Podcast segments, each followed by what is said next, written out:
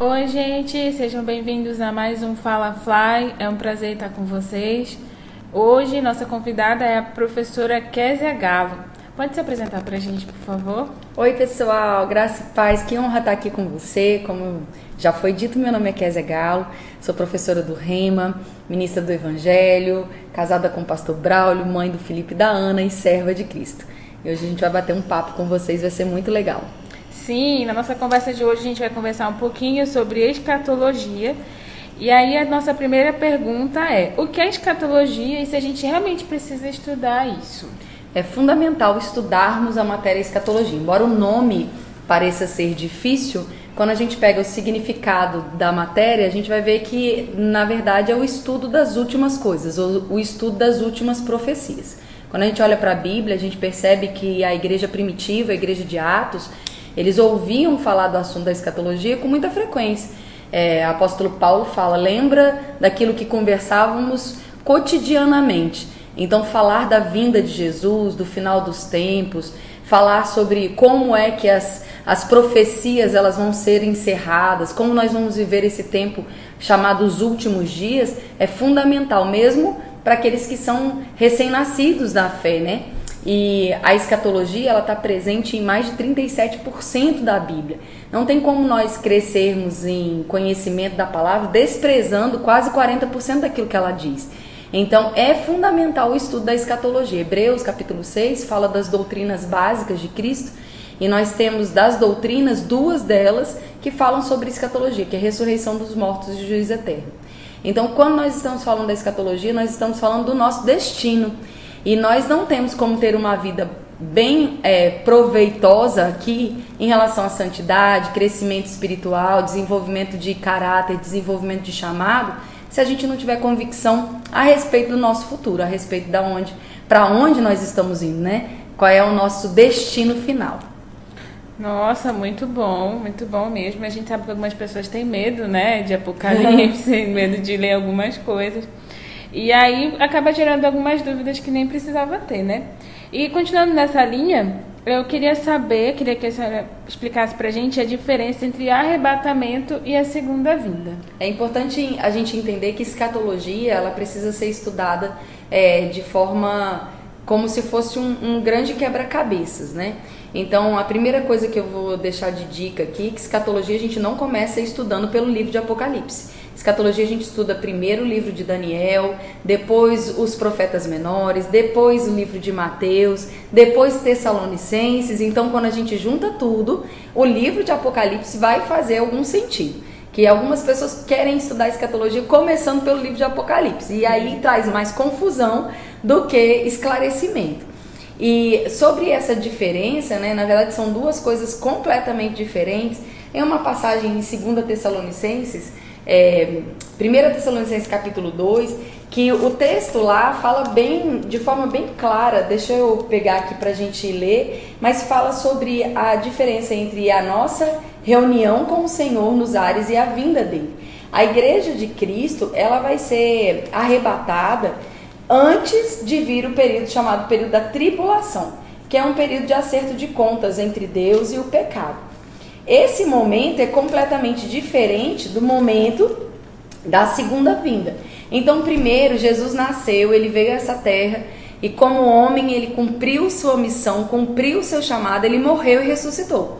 Ele é o primeiro a ressuscitar de dentre os mortos. Agora, nós estamos aguardando o dia que seremos arrebatados para, como noiva de Cristo, estarmos juntamente com Ele nos ares é, para sermos a noiva desposada, ou seja, nós vamos ter o casamento, as bodas do Cordeiro com o Senhor. Enquanto nós estivermos nos ares, tendo esse momento, que é o momento da entrega dos galardões, é o momento que a noiva vai se ataviar ao noivo, aqui na terra, vai acontecer um, um período chamado período da tribulação, que é o acerto de contas de Deus com o pecado. Deus não criou o inferno para homem nenhum. O inferno é um lugar para o diabo e os anjos dele. Mas todos os homens que rejeitam a salvação assumem Satanás como o senhor das suas vidas. Então eles acabam sofrendo as mesmas consequências que Satanás vai sofrer. E todo o mal vai sofrer. A bondade de Deus precisa dar uma resposta ao pecado. E é por isso que o período da tribulação chega. 2 Tessalonicenses capítulo 2, verso 1 diz assim: Caros irmãos, quanto ao retorno do Senhor Jesus Cristo e a nossa reunião com eles, vos suplicamos que ninguém permita que seja influenciado de forma errada. Ou seja, são dois momentos diferentes. A nossa reunião com ele é o arrebatamento da igreja e a volta de Jesus para essa terra é o que nós conhecemos como segunda vinda, quando ele virá já com a sua igreja e vai passar um tempo aqui chamado milênio, onde ele vai reinar do trono em Israel por mil anos e governar sobre todas as nações. Hum, muito bom, muito bom. Agora as dúvidas entre arrebatamento e segunda vinda já estão sanadas. É, a senhora já explicou pra gente que não é bom começar de Apocalipse, né? É bom a gente ler Daniel, os profetas menores e tudo mais. E só que a gente sabe que quando a gente chega lá em Apocalipse tem bastante bastante figuras, bastante coisas que quando a gente lê assim de cara a gente realmente não compreende. E seria certo a gente interpretar literalmente tudo que a Bíblia fala a respeito da, da desse, desse período ali de arrebatamento, fim dos tempos, essas coisas? A Bíblia é um livro literal e a gente precisa ler ela de forma literal. Quando a Bíblia usa metáforas, analogias, hipérboles, ela mesma se explica. Todas as vezes que a gente vê a Bíblia usando figuras de linguagem, por assim dizer, por exemplo, no livro de Daniel, a gente vê uma, uma situação de um sonho que Nabucodonosor vai ter, que é uma estátua. Naturalmente, aquela estátua representava a, a hierarquia de reinos que se sucederiam depois de Nabucodonosor. Mas Daniel percebe que além da representatividade natural, existia algo espiritual que Deus estava comunicando. Como Nabucodonosor não tinha aliança, então Daniel vai orar e Deus dá uma interpretação com ele através de animais. É tão interessante porque, por exemplo, é, ele, um dos animais que ele vê é um leopardo que tem quatro asas. E esse leopardo que tem quatro asas, ele vai acontecer justamente na época do imperador Alexandre o Grande, que vai estabelecer quatro Alexandrias. Então, quando a Bíblia traz algo é, que é uma analogia meta, metafórica, né, um exemplo, uma simbologia, na própria Bíblia a gente vai encontrar o caminho do que aquilo representa. Algo mais comum para a vida do crente é: eu vou tirar o coração de pedra, o, o profeta Ezequiel fala, né? E Deus é, dará um coração de carne. Nunca a humanidade, ninguém nasceu com um coração de rocha. Sim. Então, mas a Bíblia precisa dizer o que era o coração de pedra e o que é o coração de carne, que está falando de um coração endurecido, soberbo, um coração que não se inclina e um coração ensinável, um coração maleável, um coração desejoso em aprender a palavra. A própria Bíblia vai falar isso pra gente. Então, para todas as simbologias, sejam elas hipérboles, sejam elas metáforas, seja ela linguagem animada, né, é, é, usando símbolos, todas elas, a explicação delas precisa estar na própria Bíblia. Isso é algo que algumas pessoas confundem. Sim. Algumas pessoas pensam, ah, mas ah, como eu, eu vou interpretar algo literal? Nós interpretamos algo literal através da doutrina. Então, nós não podemos pegar. Outro exemplo bem comum disso é quando a Bíblia fala lá em Gênesis, no capítulo 6, que Deus se arrependeu de ter feito o homem. A gente sabe que arrependimento é mudança de rota. É você está indo por uma direção e se há arrependimento, você muda, você faz o retorno, contorno e pega outro caminho. Deus, quando é, criou o homem, ele criou um homem, ele falou: frutifique, governe, multiplique é, dê frutos de si mesmo, né? Deu ao homem o poder de governo.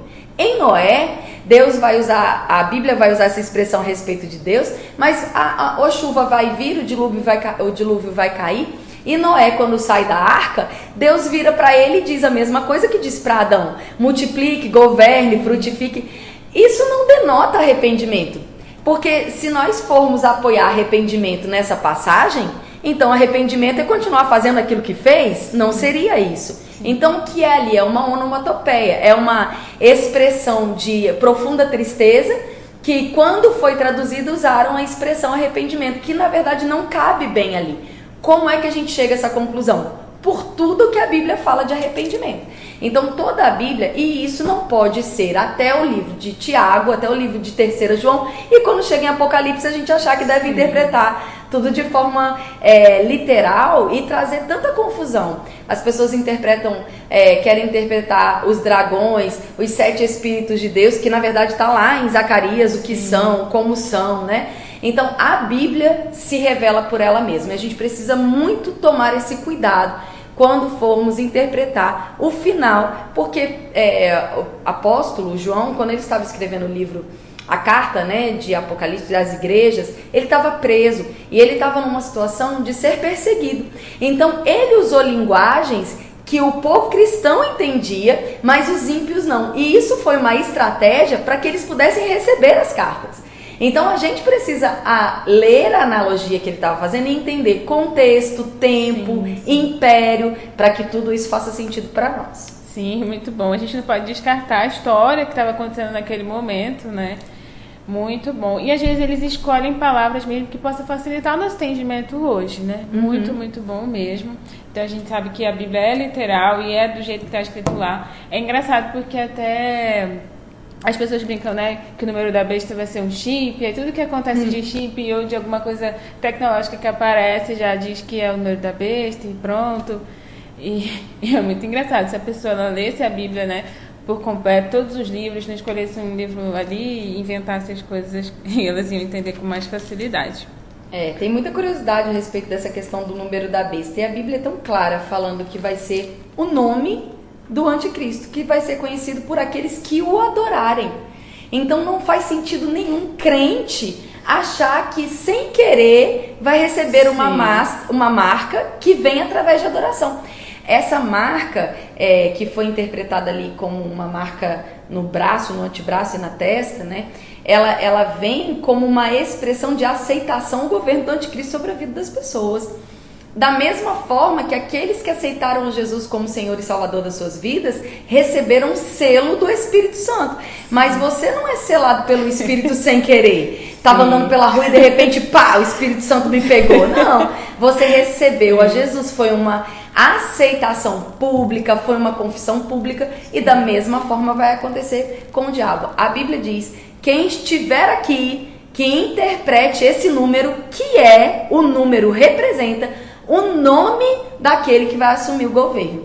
Então a gente precisa é ler mais a Bíblia. Sim, com atenção, né? É. Questão de interpretação é também. Verdade. Eu já recebi várias é, fake news assim no Instagram, corrente.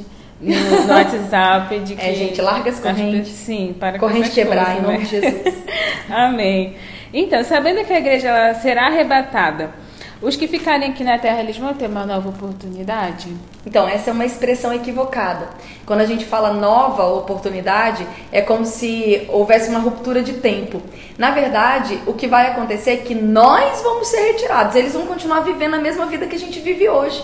Né? No sentido de casar, comer, andar, trabalhar é, eles vão sentir o impacto da saída da igreja da terra, mas infelizmente muitas falsas doutrinas vão entrar nesse tempo também, como abdução, por exemplo, e tantas outras coisas que hoje já são pregadas com o intuito de desvirtuar a ideia do arrebatamento. As pessoas elas vão sentir é, aquela falta e eles vão trazer vários argumentos de o que, que aconteceu, onde é que está aquele povo, por que, que eles sumiram, o que, que aconteceu com eles. Mas a vida vai continuar, as pessoas vão sentir fome, sede, e naturalmente os dias passando, elas vão continuar vivendo. Então não é uma nova oportunidade. A oportunidade continua até o dia final. Embora a igreja não esteja mais atuando na terra, embora o Espírito Santo não esteja atuando através da igreja, a Bíblia deixa muito claro que nesse tempo após o arrebatamento, muitos vão se converter, porque embora o Espírito Santo não esteja atuando através da igreja, ele vai estar atuando. E pessoas vão ser levadas ao arrependimento. Muitos, eu creio, e aí é minha opinião, que muitos dos nossos parentes, amigos próximos que talvez hoje vejam a gente falando, ouçam podcasts como esse, por exemplo, e ainda são resistentes a entregar a vida a Jesus, eles vão ser lembrados que nós falávamos sobre o arrebatamento. Então, se porventura eles ficarem, eu creio que a lembrança daquilo que nós falávamos, o Espírito Santo vai trazer para eles, isso vai gerar temor e busca no coração deles por uma é, reconciliação com o Senhor.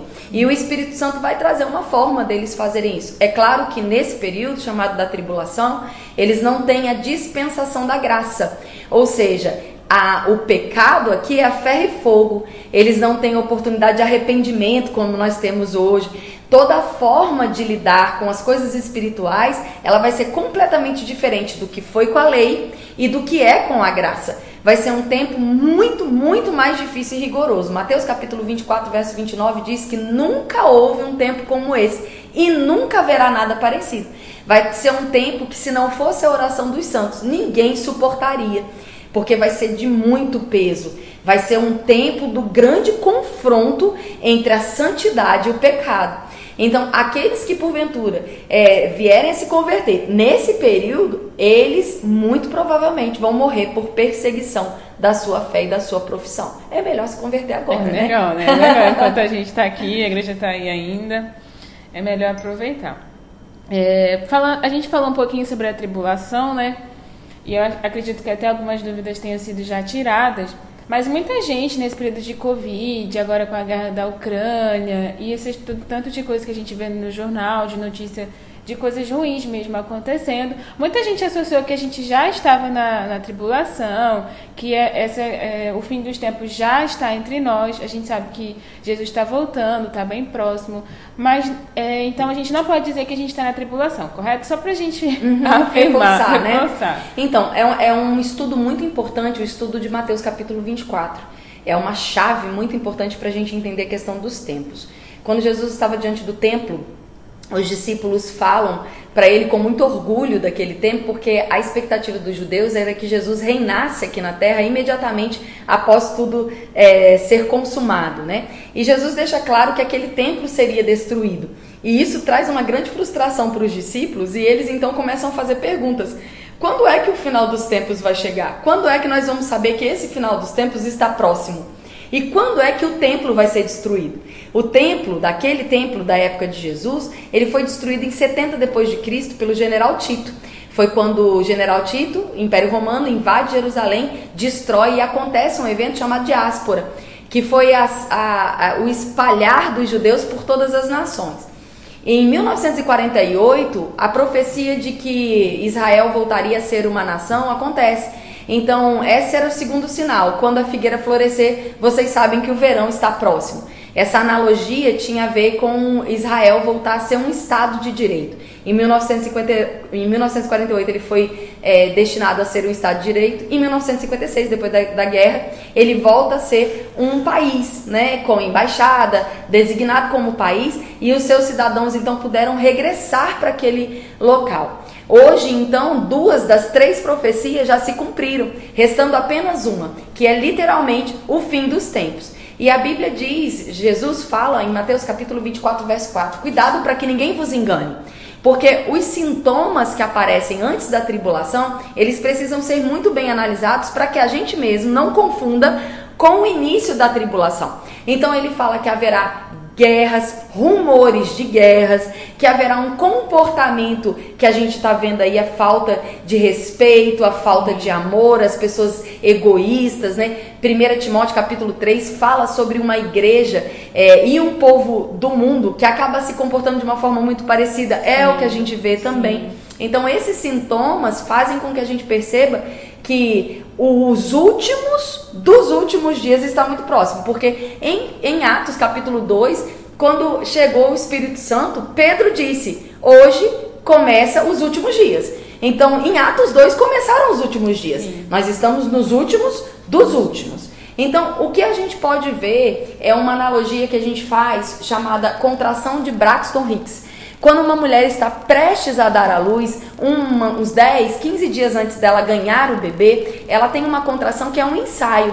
E o nome do médico que descobriu isso é Dr. Braxton Hicks. E a ele foi dada a homenagem dessa contração. Ela é uma contração que o corpo faz ensaiando a mãe para as contrações que vai levar o bebê a nascer. É aquela contração, ela vem com muita força, ela endurece muito a barriga, mas ela some e ela não aparece mais diferente das contrações da hora do parto, que são contínuas até o bebê nascer. Nós estamos vivendo as contrações de Braxton Hicks. Então, a Terra está fazendo contrações, nos dando sinais de que o momento do final do fim está de fato às portas, mas ainda não é. Nós sempre ouvimos é, e sempre que há algo como uma guerra, como um evento é, de epidemia, nós já passamos no mundo por seis epidemias. Em todas elas, alguém levantou dizendo que era o final do, dos tempos, né? Uh, nós vemos isso, por exemplo, na época de Hitler. Muitas pessoas Sim. acharam que o Holocausto era a grande tribulação, que ele era o anticristo. Na época de Daniel, Etíoco Epifânio, né? Então, para cada tempo, levantou-se alguém que tinha o mesmo espírito do anticristo e isso trazia às pessoas o medo. O que, que é que faz a diferença para nós que cremos na, no pré-tribulacionismo? O anticristo não se manifesta antes do arrebatamento. Então, qual é o grande sinal que a tribulação ainda não chegou? A igreja ainda está aqui. A igreja vai ser retirada. Nós, pré-tribulacionistas, cremos que a ira vindoura não foi destinada para a igreja, porque a ira vindoura é uma tratativa de Deus com aqueles que recusaram a salvação. Não faz sentido nós que aceitamos a salvação passar pela mesma tribulação daqueles que recusaram. Então nós cremos absolutamente, lá em Romanos capítulo 5 diz isso, em tantos outros textos que nós seremos livres da ira vindoura. Então, o grande sinal do, de que o, o fim, né, de que a tribulação ainda não começou, é o fato da gente estar tá conversando aqui hoje. Sim. Então, se por acaso esse podcast ficar mudo, você corre porque algo aconteceu. Mas enquanto a gente está conversando, significa que a igreja está aqui. Se a igreja está aqui, nós ainda não entramos. Agora, esses sinais que estão lá em 1 Timóteo, capítulo 3, capítulo 24 de Mateus, eles são os nossos é, pontos de atenção de que esses dias, cada dia que passa, estão mais evidentes e mais próximos. Então, é um tempo de santidade.